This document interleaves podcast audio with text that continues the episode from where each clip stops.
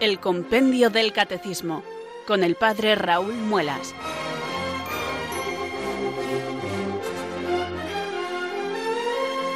Muy buenas tardes, queridos oyentes de Radio María. Son las 4, las 3 en Canarias.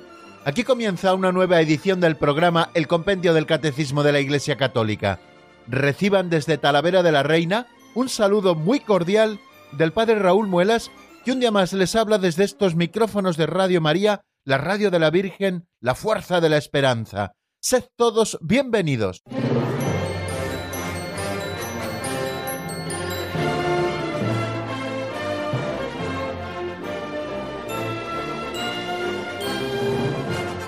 Oye, que se nos pasan los días volando, que tenemos que aprovechar muy bien el tiempo. Fijaros que ya estamos a martes.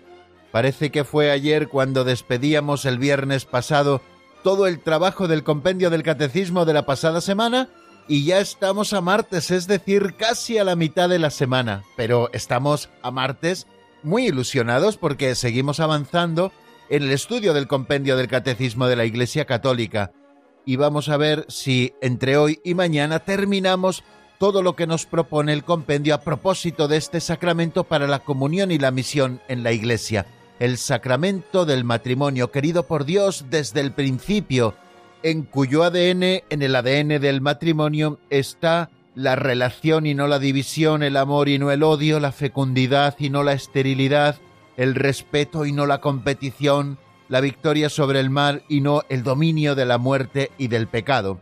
Bueno, pues con el sacramento del matrimonio estamos, queridos amigos, y con el sacramento del matrimonio vamos a seguir.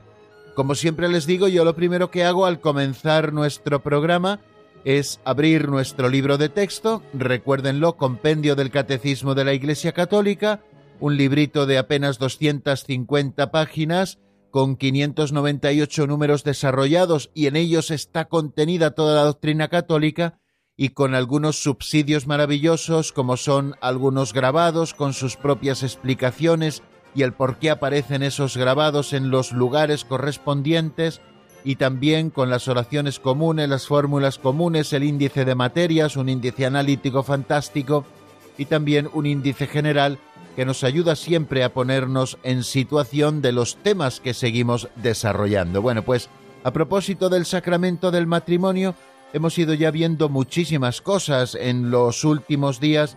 Nos hemos estado centrando en la novedad que aporta Cristo al matrimonio, si el matrimonio es una obligación para todos y veíamos cómo existe también otra vocación que parte del mismo Cristo, y es que algunos los llama a la virginidad o al celibato por el reino de los cielos, nos deteníamos también a examinar y a repasar cómo es el rito propio del matrimonio, cómo se celebra.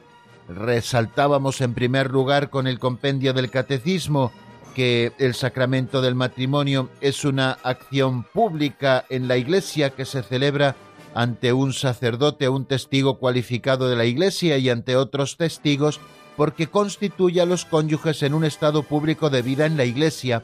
Y repasábamos el rito del sacramento del matrimonio, esas cuatro partes de la que consta el escrutinio, el consentimiento, el intercambio de los anillos y el intercambio de las arras, y luego todo ello coronado después del Padre Nuestro en la celebración de la Santa Misa, con la bendición nupcial especialísima ese día para los nuevos esposos. Nos centrábamos también en el estudio del consentimiento matrimonial, que es el que hace verdaderamente el matrimonio, también hablábamos de lo que exige la Iglesia cuando uno de los esposos no es católico y hablábamos también de los efectos del sacramento del matrimonio.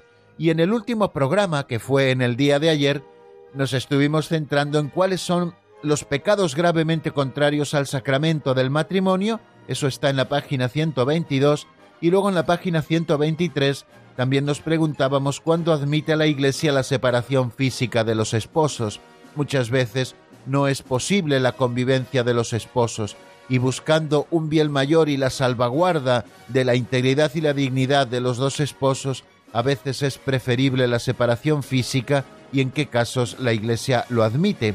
Y luego hoy en el avance de doctrina eh, concluiremos un poco estos números que dedica el compendio del catecismo al sacramento del matrimonio, cuál es la actitud de la Iglesia hacia los divorciados vueltos a casar, un número pastoralmente muy interesante, y por qué la familia cristiana es llamada iglesia doméstica, un número que creo que describe preciosamente la espiritualidad matrimonial sobre la que se funda una familia que es constituida por el Señor como una iglesia doméstica. Y así con esto concluiremos el sacramento del matrimonio. Mañana, si Dios quiere, antes de pasar a desarrollar el capítulo cuarto, haremos una visión panorámica, como suele ser nuestra costumbre, de todo lo visto a propósito del sacramento del matrimonio. Pues bien amigos, vamos a comenzar nuestro programa de hoy como lo hacemos siempre después de situarnos, hacer este repaso general de dónde nos encontramos, vamos a rezar esa oración al Espíritu Santo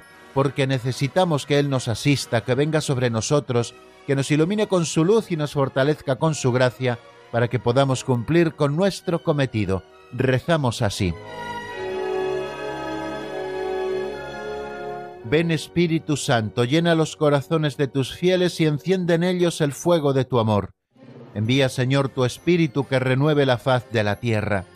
Oh Dios, que llenaste los corazones de tus fieles con la luz del Espíritu Santo, concédenos que, guiados por el mismo Espíritu, sintamos con rectitud y gocemos siempre de tu consuelo. Por Jesucristo nuestro Señor. Amén.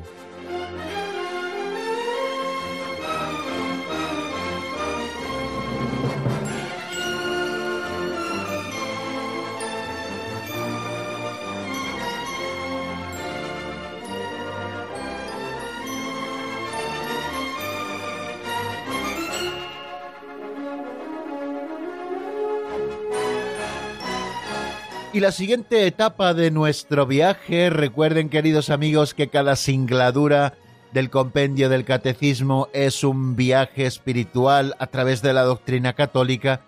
La siguiente etapa es las pinceladas de sabiduría todos los días. Con este librito auxiliar así titulado, pues hacemos una catequesis práctica. Las pinceladas son pequeños capitulillos, narraciones, cuentecillos, historietas, fábulas, que dan pie a alguna reflexión.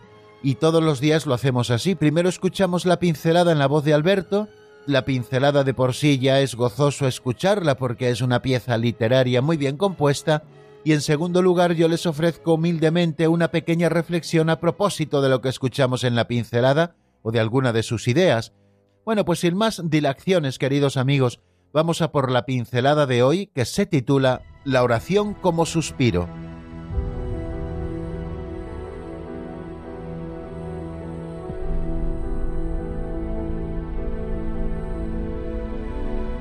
La oración como suspiro.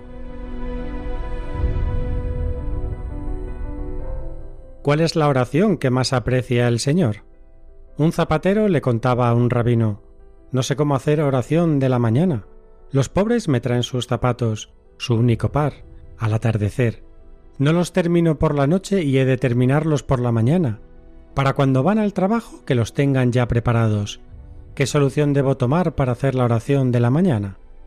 El rabino a su vez le preguntó ¿Qué hacías hasta ahora?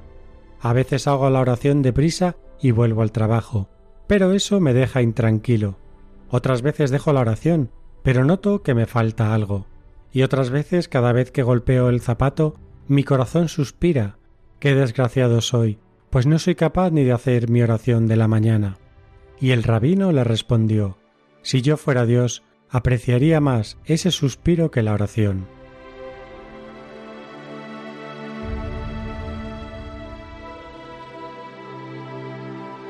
Vuelve don Justo, queridos amigos, sobre el tema de la oración cuando las circunstancias no nos permiten hacerla con demasiada pausa o tranquilidad.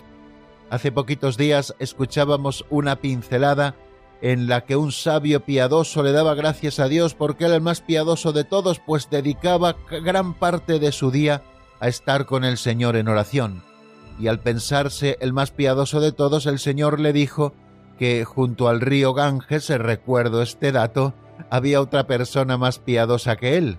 Eh, bajó al Ganges y se encontró con un labrador que se pasaba todo el día labrando la tierra. Ese pobre labrador que tenía que trabajar de sol a sol se levantaba siempre un poquito más temprano para poder tener un ratito de oración, muy corto, pero un ratito de oración. Y al llegar a casa cansadísimo, casi casi sin fuerzas para poder cenar, también se retiraba un ratito para pensar en el Señor y pasar con él algunos minutos. El sabio le preguntó si ustedes recuerdan la pincelada, pero ¿cómo ese hombre que está todo el día dedicado a la tierra va a ser más piadoso que yo? Y entonces el Señor le propuso al sabio hacer un experimento. Coge un cuenco de leche y paséate por toda la ciudad durante el día entero, procurando que no se derrame ni una sola gota de esa leche. Así lo hizo el sabio, y al regresar el Señor le preguntó ¿Cuántas veces has pensado en mí? El sabio le dijo Ninguna, Señor, he tenido que estar pendiente todo el día de que no se derramase ni una sola gota de la leche que contenía el cuenco. Y el Señor le dijo, ¿ves? Pues al menos ese labrador piensa en mí dos veces con intensidad. Bueno, pues hoy vuelve don Justo sobre el tema de la oración cuando las circunstancias no nos son demasiado favorables para dedicar demasiado tiempo, como en el caso de este zapatero.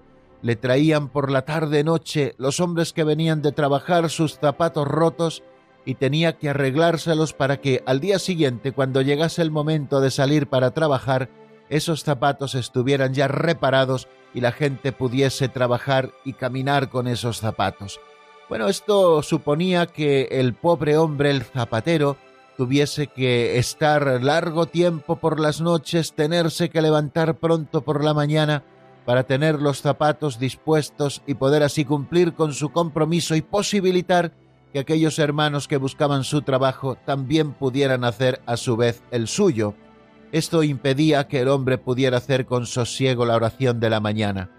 Eh, explicaba al rabino eh, la situación en que se encontraba. Si hacía la oración de la mañana, no llegaba para arreglar los zapatos y por lo tanto aquellos pobres hombres tenían que marchar descalzos al trabajo.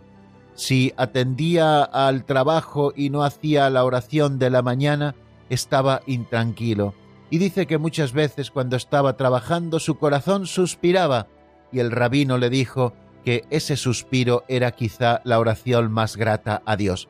En el caso de la oración tenemos que tener en cuenta, queridos amigos, varias cosas, que necesitamos ratos de oración. Necesitamos ratos de oración porque son la fuente en la que bebemos para poder hacer del día luego una constante oración al Señor. No sirve decir, no, no, ya mi vida es una oración al Señor, por lo tanto no dedico tiempos a la intimidad con Él. Quien no dedica tiempos a la intimidad con Él, aunque sean poquitos porque no tenga tiempo para más, aquel que no dedica espacios al Señor en exclusividad, consagrando parte de su tiempo, efectivamente no podrá hacer esa oración cotidiana que se prolonga a lo largo de toda la jornada. Segundo, tenemos que ser realistas no podemos dedicar, desgraciadamente, todo el tiempo del mundo a estar a solas con el Señor. ¿Por qué? Porque eso lo pueden hacer aquellos que han recibido la vocación contemplativa y que han sido dedicados en la Iglesia a pasar largos ratos con el Señor, aunque la contemplación nunca se da en sentido puro. También los contemplativos tienen que trabajar y me consta que trabajan muchísimo. Pero aquellos que estamos en el mundo y que tenemos que llevar a veces los ritmos de la gente y acoplarnos a los trabajos y a las dificultades, pues a veces no podemos dedicar todo el tiempo que nos gustaría a la oración. Para hacer nuestro plan de vida en cuanto a la oración se refiere tenemos que ser realistas, porque si no somos realistas, queridos amigos, siempre andaremos como un poquito frustrados. Es verdad que por una parte el Señor nos llama a una mayor intimidad con Él y nuestro corazón aspira a vivir solo para Dios y a estar solo con Él, que eso es lo que será el cielo rodeado de nuestros hermanos, disfrutando del amor auténtico de caridad, de todos unidos entre nosotros y todos unidos con Dios y disfrutando de su presencia, porque llevamos esa semilla de eternidad y de visión de Dios, porque somos capaces de Dios, como decíamos en el compendio del Catecismo, tenemos ese santo deseo de tener más tiempo para estar con Dios, pero tenemos que ser realistas, disponemos del tiempo del que disponemos y eso sí, junto con el realismo, ser diligentes para al menos esos tiempos pequeños dedicárselos al Señor y no dejarnos llevar por la pereza o por otros reclamos que también eh, requieren nuestra atención, como pueden ser la televisión, como puede ser la lectura, como pueden ser los hobbies, tenemos que dedicarle tiempos al Señor, porque al final tendremos tiempo para todo. Bien, pues eso también tenemos que tenerlo a la vista. Y cuando somos todo esto, a veces nuestra oración se limita a un suspiro por no poder estar con el Señor. Y claro que sí, el Señor acoge ese suspiro como la mejor de las oraciones. No podremos estar con Él a solas, pero Él siempre estará a nuestro lado y convertirá nuestra vida en oración. Pero ojo, no olvidemos que para ello tenemos que consagrar tiempos, sacrificarlos, hacerlos sagrados, en los que solo estemos con Dios.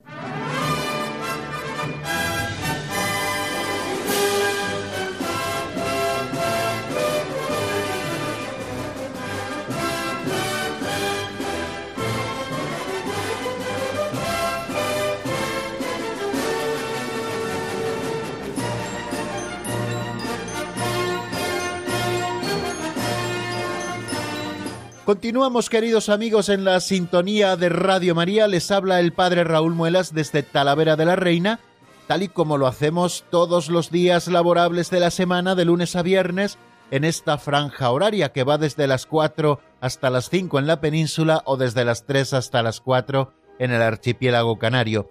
Y como siempre les digo, lo hacemos con toda la ilusión del mundo. Procuramos restrenar cada día la ilusión. Este es el secreto de hacer nuevas todas las cosas.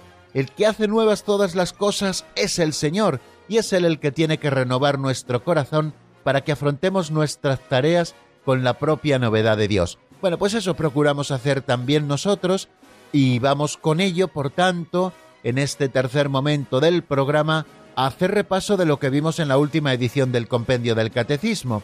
El matrimonio ha nacido de las manos de Dios, y ha nacido con unos fines propios que Dios le ha impreso a la propia naturaleza del matrimonio, pero el pecado que hace su presencia en el mundo también tergiversa esta realidad maravillosa salida de las manos de Dios y también introduce en el corazón de esta institución sagrada el desequilibrio y la desarmonía.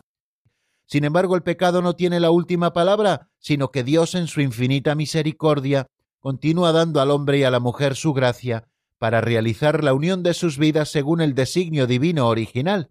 Bueno, pues en el número 347, que fue el primero que vimos eh, en nuestro último programa, en el día de ayer, en el avance de doctrina, nos preguntábamos cuáles son los pecados gravemente contrarios al sacramento del matrimonio.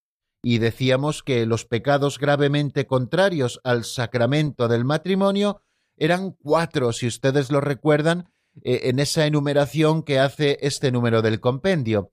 Son los siguientes, nos dice, el adulterio, por una parte, la poligamia en cuanto contradice la idéntica dignidad entre el hombre y la mujer y la unidad y exclusividad del amor conyugal, el rechazo de la fecundidad que priva a la vida conyugal del don de los hijos y el divorcio que contradice la indisolubilidad cuatro pecados que afectan gravemente al matrimonio, pecados muy graves que la Iglesia no ha dejado de denunciar y la Iglesia no ha dejado de recordar para que eh, el matrimonio brille con toda su pureza, libre y alejado de esos graves pecados que atentan contra él, el adulterio, la poligamia, el rechazo de la fecundidad y el divorcio. Y como nos dice muy bien ese número, eh, pues evidentemente todos estos son graves pecados porque amenazan los fines propios del matrimonio, como pueden ser la creación de una comunidad de vida y amor entre un hombre y una mujer en exclusividad,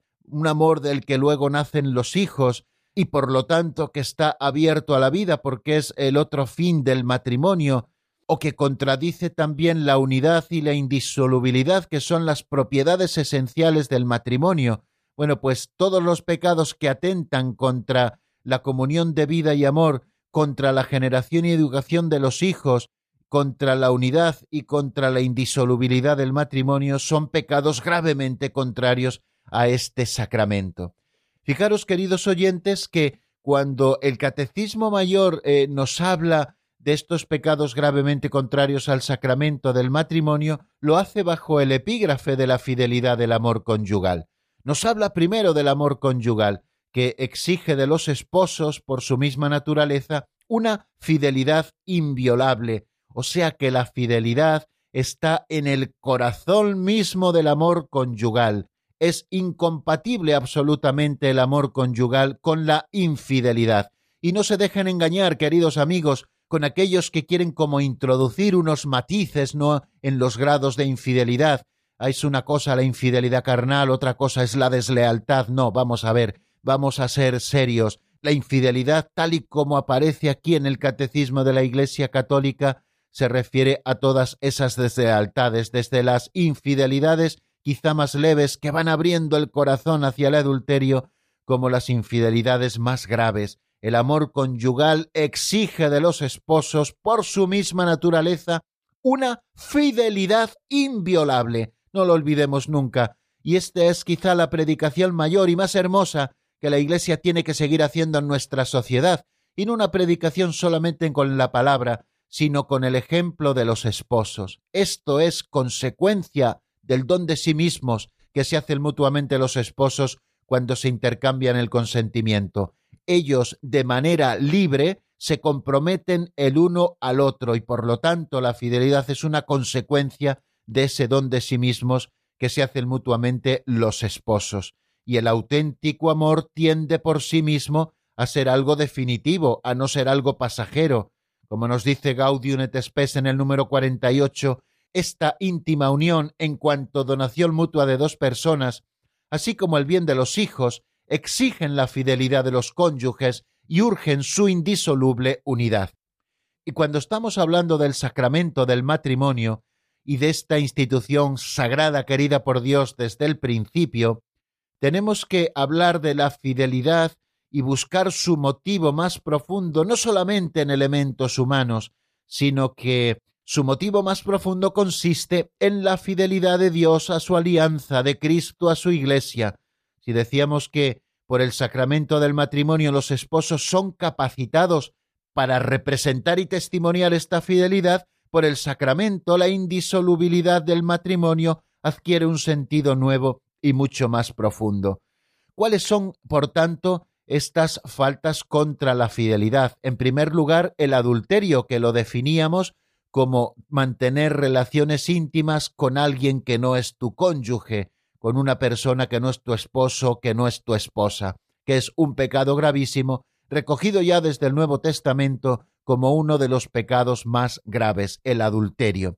Otro es la poligamia, que es un hombre mantener varias mujeres, mantener varias relaciones a la vez en un grado de igualdad. Y esto atenta gravemente y contradice la idéntica dignidad que existe entre el hombre y la mujer y también la unidad y exclusividad del amor conyugal. Hablábamos de la poligamia, que es un hombre mantener varias mujeres técnicamente, poligamia que existe en algunas culturas, poligamia que está prohibida en el ordenamiento jurídico español.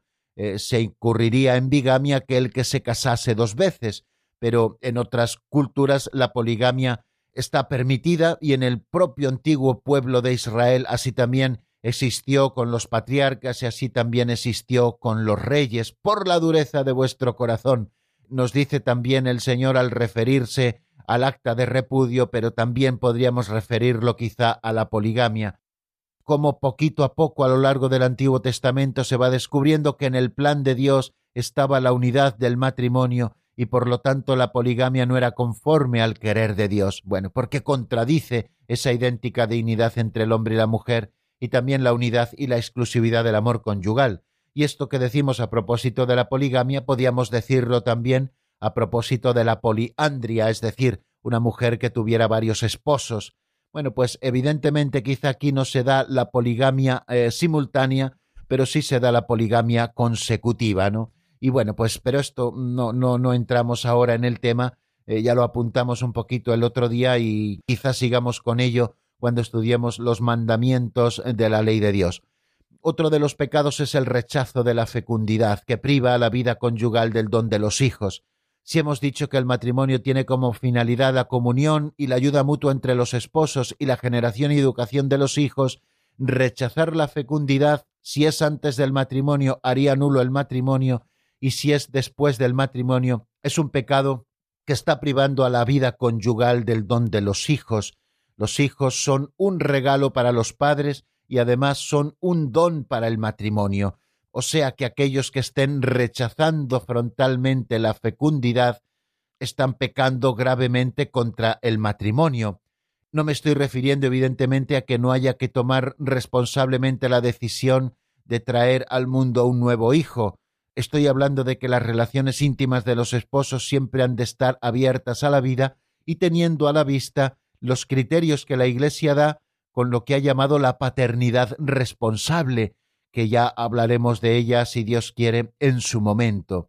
Y también nos ha dicho que un pecado que afecta gravemente al sacramento del matrimonio es el divorcio, que contradice la indisolubilidad.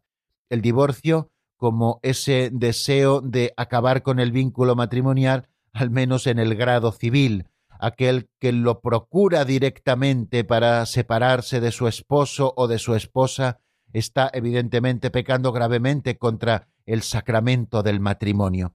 Bueno, esto en cuanto a la materia, por supuesto. Ya saben que para que una cosa sea pecado, no solamente hace falta que haya materia grave, sino que también haya plena advertencia y plena libertad. Bueno, pues estos son los pecados que recoge el número 347. Y también hablábamos de la posibilidad que la Iglesia admite de la separación física de los esposos, y lo hacíamos a propósito del número 348. La Iglesia admite, nos dice ese número, la separación física de los esposos cuando la cohabitación entre ellos se ha hecho por diversas razones prácticamente imposible, aunque procura siempre su reconciliación. Pero estos, mientras viva el otro cónyuge, no son libres para contraer una nueva unión, a menos que el matrimonio entre ellos sea nulo y como tal declarado por la autoridad eclesiástica. Bueno, varias cosas eh, nos dice este número. En primer lugar, hace una distinción entre lo que es la separación física de los esposos y la disolución del vínculo.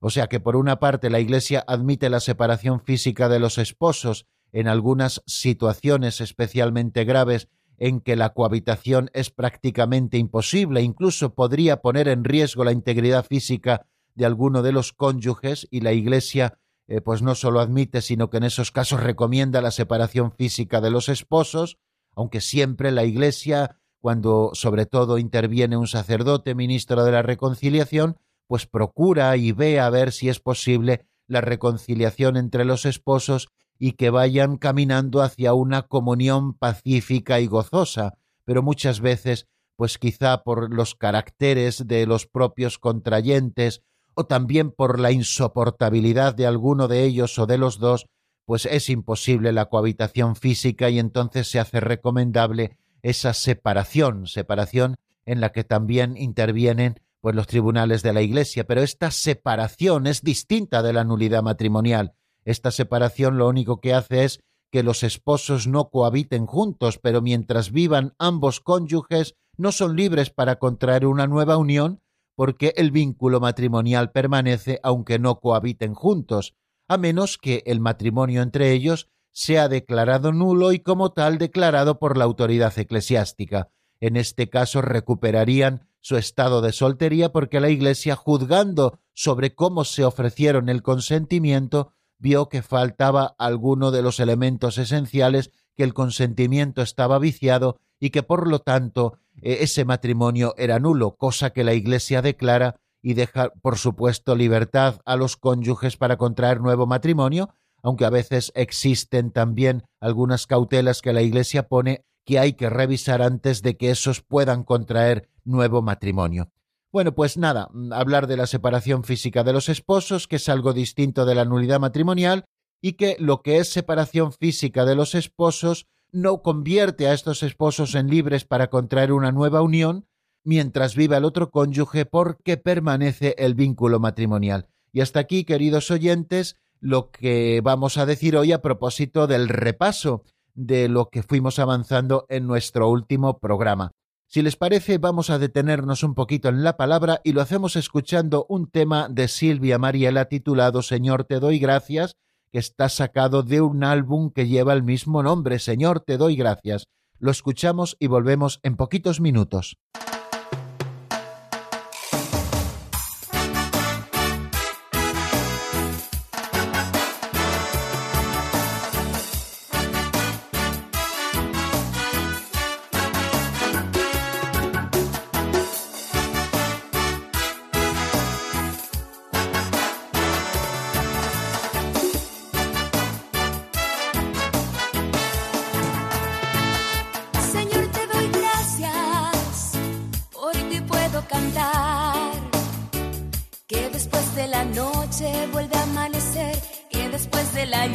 Sol vuelve a nacer. Que después de mi llanto sonriré otra vez. Señor, te doy gracias porque puedo cantar. Que después de la noche vuelve a amanecer. Que después de la lluvia el sol vuelve a nacer. Que después de mi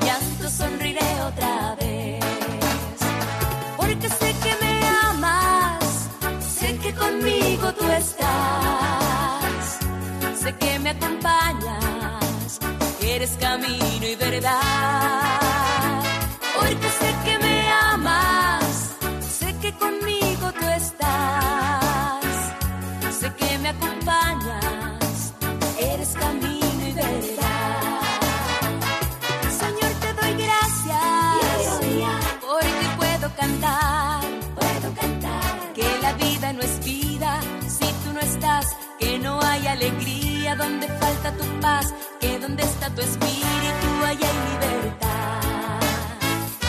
Señor, te doy gracias porque puedo cantar que la vida no es vida si tú no estás, que no hay alegría donde falta tu paz, que donde está tu espíritu hay libertad. Porque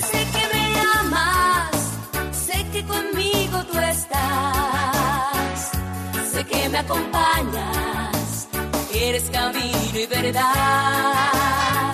Porque sé que me amas, sé que conmigo tú estás, sé que me acompañas, eres camino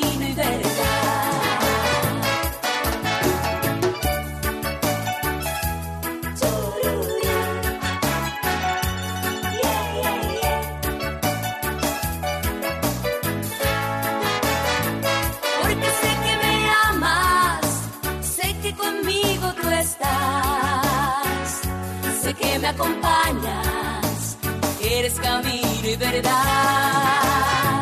Porque sé que me amas, sé que conmigo tú estás, sé que me acompañas, eres camino y verdad. Porque sé que me amas, sé que conmigo tú estás, sé que me acompañas, eres camino y verdad. Están escuchando el Compendio del Catecismo con el Padre Raúl Muelas.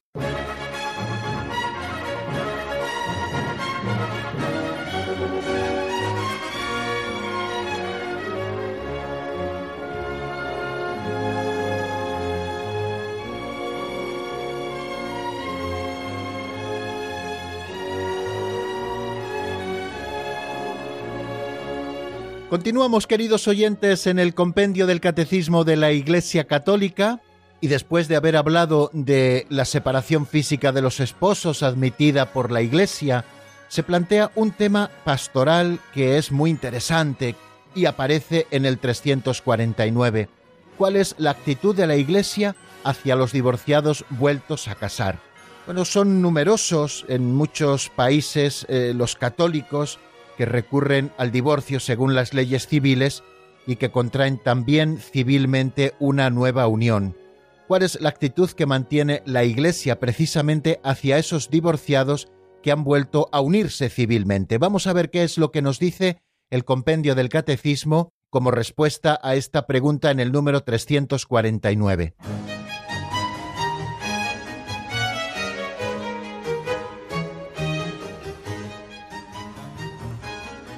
Número 349.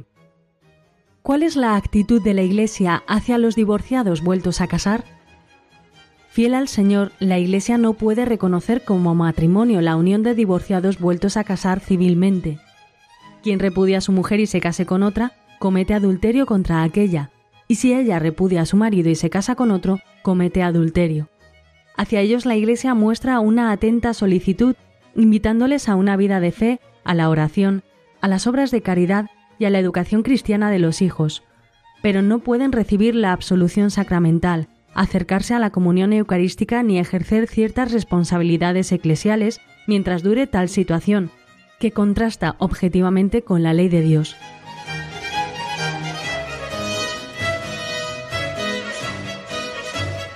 Bien, como hemos escuchado a esta pregunta ¿cuál es la actitud de la Iglesia hacia los divorciados vueltos a casar? El número 349 nos ofrece una doble respuesta. Por una parte, como la Iglesia no puede reconocer como matrimonio la unión de divorciados vueltos a casar civilmente, y por otra parte, como la Iglesia tiene que mostrar hacia ellos una atenta solicitud, invitándoles a una vida de fe. Es verdad que los divorciados vueltos a casar civilmente no están excomulgados, solamente están privados de la recepción del sacramento de la Eucaristía. Por eso hemos escuchado lo que nos dice el 349 y que les repito en este momento. Fiel al Señor, la Iglesia no puede reconocer como matrimonio la unión de divorciados vueltos a casar civilmente. Y nos da la razón apoyándose en el Evangelio, quien repudia a su mujer y se case con otra comete adulterio contra aquella, y si ella repudia a su marido y se casa con otro, comete adulterio. Son palabras del Señor que aparecen en el Evangelio de San Marcos en el capítulo décimo versículos once y doce. Esa es una primera afirmación, que la Iglesia no puede reconocer como matrimonio válido la unión de divorciados vueltos a casar civilmente. Y la razón es esa, la que el Señor mismo nos ofrece. Quien repudia a su mujer y se casa con otra, está cometiendo adulterio, y si es la mujer la que repudia al marido y se casa con otro, pues es ella la que comete adulterio. Pero también nos dice que hacia ellos la Iglesia muestra una atenta solicitud, invitándoles a una vida de fe, a la oración, a las obras de caridad y a la educación cristiana de los hijos, pero no pueden recibir la absolución sacramental acercarse a la comunión eucarística ni ejercer ciertas responsabilidades eclesiales mientras dure tal situación que contrasta objetivamente con la ley de Dios. La Iglesia, por tanto, mantiene por fidelidad a la palabra de Cristo, a ese texto de Marcos 10, 11, 12, que no puede reconocer como válida esta nueva unión, si era válido el primer matrimonio.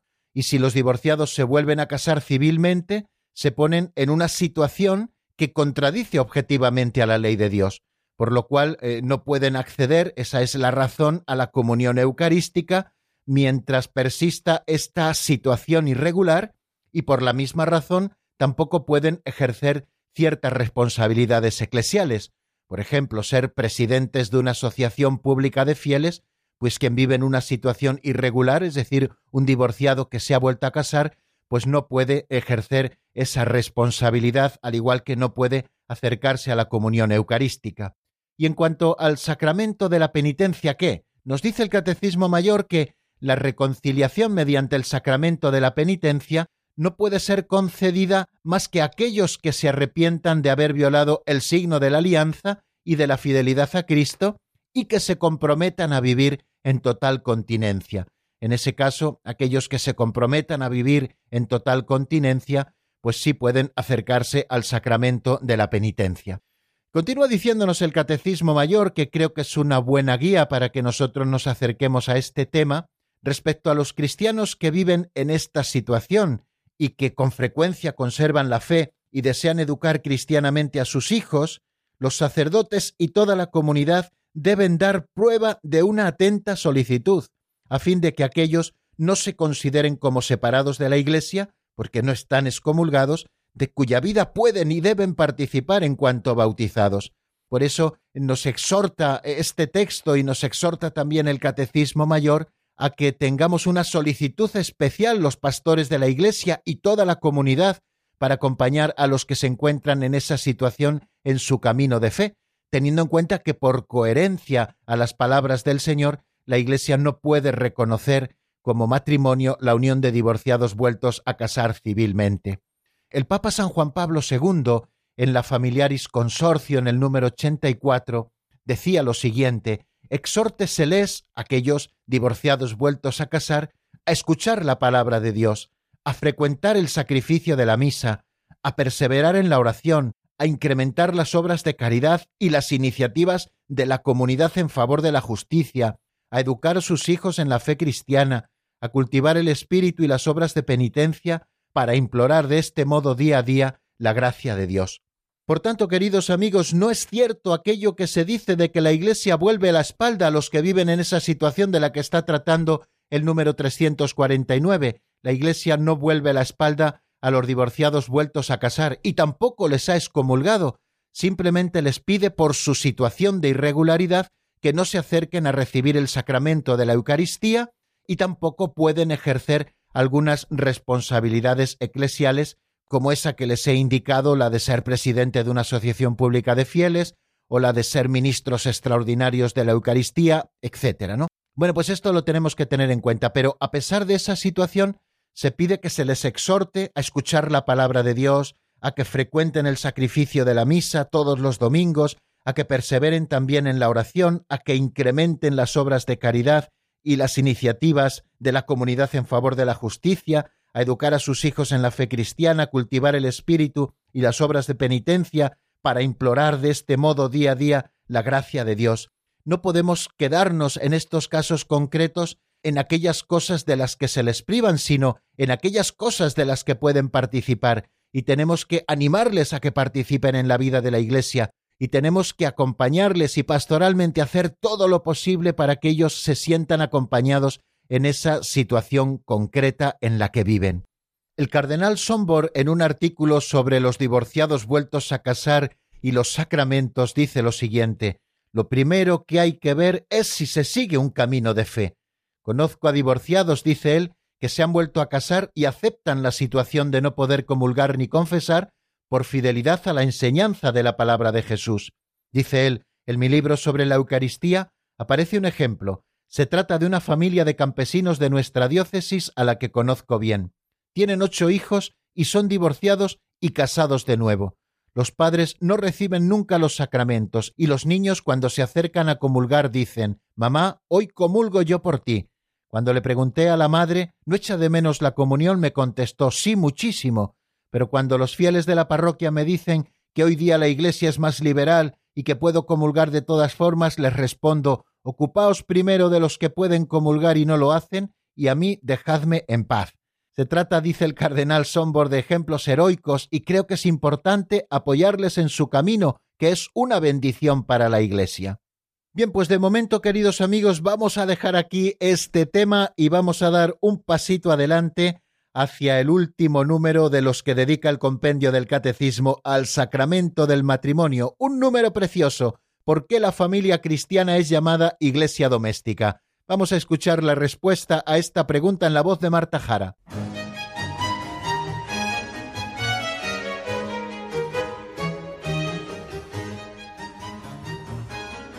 Número 350. ¿Por qué la familia cristiana es llamada iglesia doméstica? La familia cristiana es llamada iglesia doméstica porque manifiesta y realiza la naturaleza comunitaria y familiar de la Iglesia en cuanto familia de Dios. Cada miembro, según su propio papel, ejerce el sacerdocio bautismal, contribuyendo a hacer de la familia una comunidad de gracia y de oración, escuela de virtudes humanas y cristianas y lugar del primer anuncio de la fe a los hijos.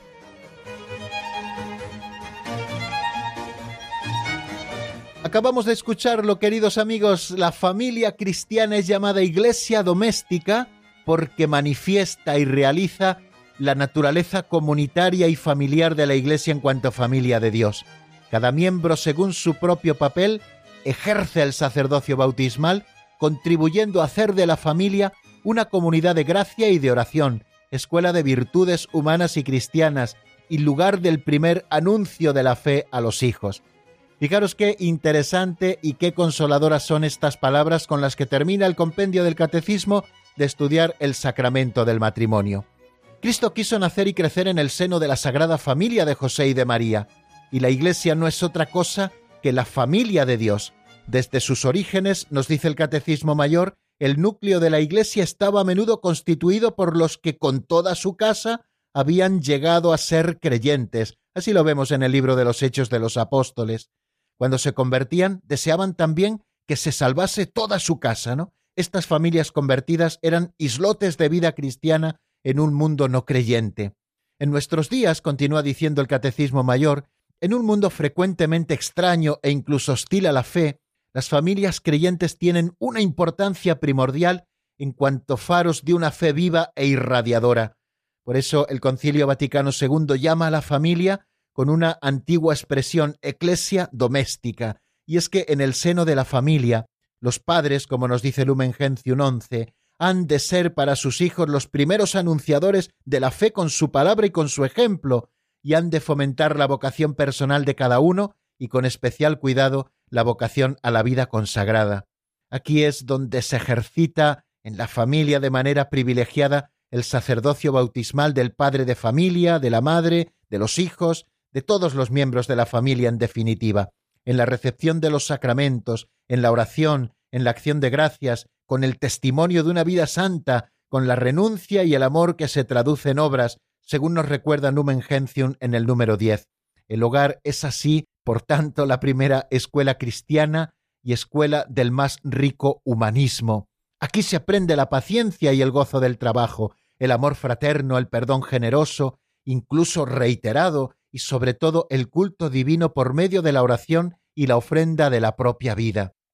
¿Y qué pasa con aquellas personas que permanecen solteras? Pues también el Catecismo Mayor de la Iglesia, en el número 1658, a propósito de que la familia es iglesia doméstica, también tiene unas palabras para ellos. Es preciso recordar, dice el Catecismo, a un gran número de personas que permanecen solteras a causa de las concretas condiciones en que deben vivir, a menudo sin haberlo querido ellas mismas, estas personas se encuentran particularmente cercanas al corazón de Jesús y por ello merecen afecto y solicitud dirigentes de la Iglesia, particularmente de sus pastores. Muchas de ellas viven sin familia humana, con frecuencia a causa de condiciones de pobreza. Hay quienes viven su situación según el espíritu de las bienaventuranzas, sirviendo a Dios y al prójimo de manera ejemplar. A todas ellas es preciso abrirles las puertas de los hogares, iglesias domésticas y las puertas de la gran familia que es la Iglesia. Nadie se sienta sin familia en este mundo. La Iglesia es casa y familia de todos, especialmente para cuantos están fatigados y agobiados, recordando esas palabras del Señor en el Evangelio de San Mateo, en el número once, y es San Juan Pablo II en la Familiaris Consorcio número 85, quien nos dice esta maravillosa idea. Bueno amigos, pues vamos a ir terminando nuestro programa de hoy porque se acaba nuestro tiempo, pero si Dios quiere mañana volveremos haciendo una visión panorámica de todo lo que hemos estudiado a propósito del sacramento del matrimonio y volveremos nuevamente sobre estos temas. Les recuerdo nuestro número de teléfono de directo por si ustedes quieren llamarnos. Es el 910059419. 910059419 pueden ustedes marcarlo mientras escuchamos al menos unos compases de un tema titulado Tener fe de siervos del Altísimo. Nos escuchamos enseguida.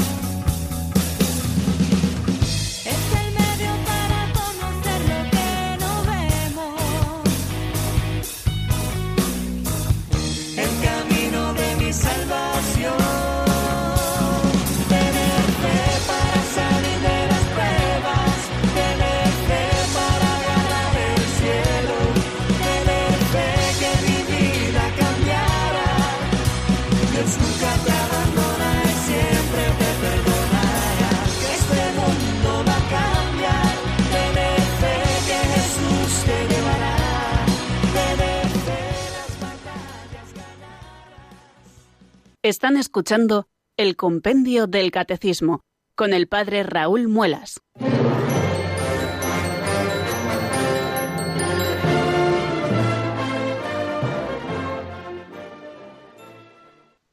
Bueno, queridos amigos, eh, diez minutos nos separan de las cinco de la tarde y estamos abriendo este último espacio, casi microespacio hoy, porque nos hemos alargado un poquito más en la exposición del avance de doctrina para dejar terminado eh, pues todo lo que el compendio dice a propósito del sacramento del matrimonio.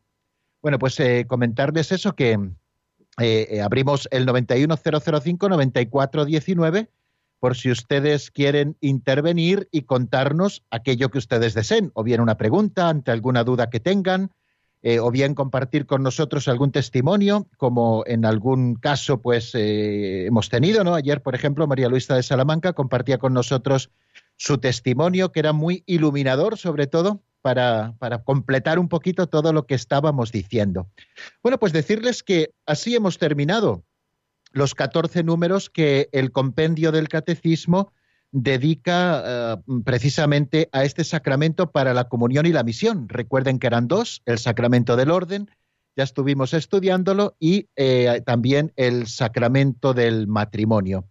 A propósito del sacramento del matrimonio, hemos estado como siete jornadas dedicados eh, a dos números por día, viendo pues tantas cosas como nos ha ido exponiendo el compendio del catecismo. Y claro, todo no acaba aquí. Evidentemente, el tratado sobre el matrimonio es mucho más amplio que lo que nosotros hemos visto y sobre todo también las implicaciones jurídico-canónicas.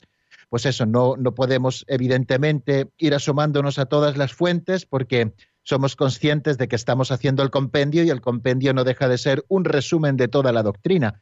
Yo sí que les recomiendo pues que a propósito de esto lean los números referentes que el compendio nos eh, anuncia o nos, nos expone eh, en, el en, en, el margen, perdón, eh, a propósito del Catecismo Mayor de la Iglesia, porque ahí encontramos mucho más desarrollados los temas y abriéndonos también pistas hacia otras posibles fuentes. Una fuente muy interesante es el Código de Derecho Canónico y quizá no entrar, en, perdón, no entrar tanto en temas procesales cuanto en temas doctrinales que también recoge el código. Ya saben que una de las cosas estupendas que el código de 1983 hace es verter en lenguaje jurídico pues toda la doctrina de la Iglesia, pues aquella que, aparece eh, en el Concilio Vaticano II, que a su vez recoge la doctrina perenne de la Iglesia.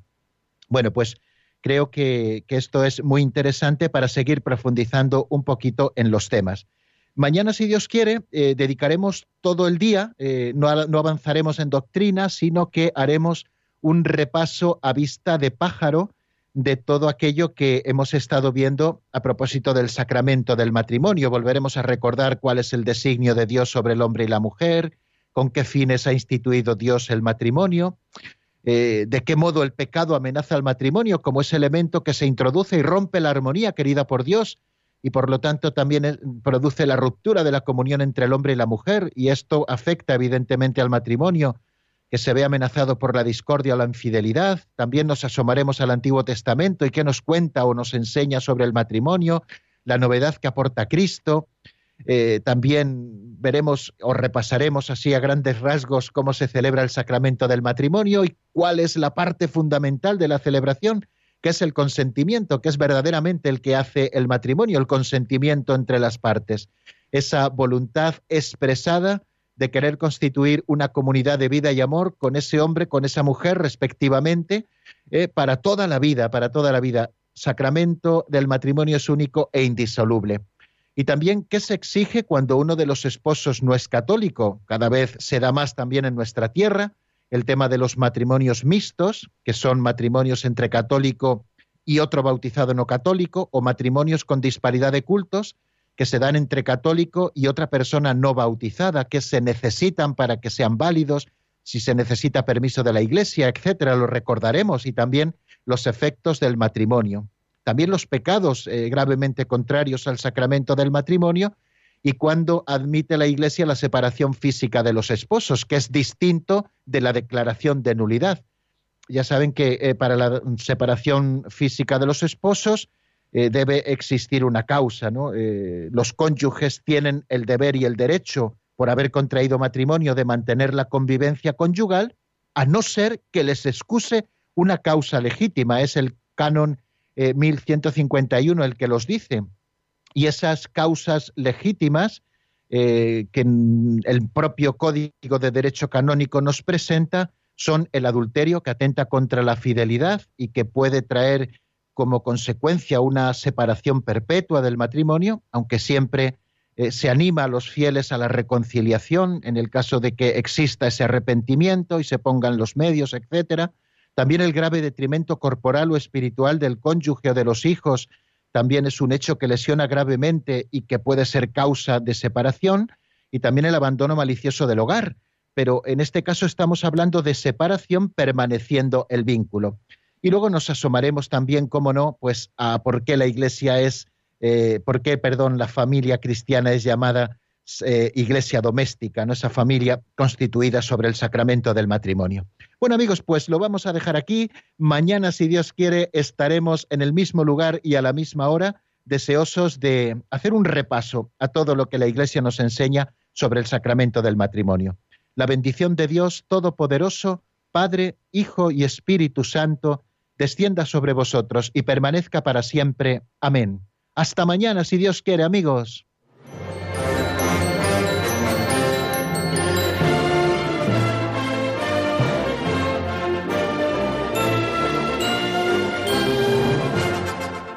El Compendio del Catecismo.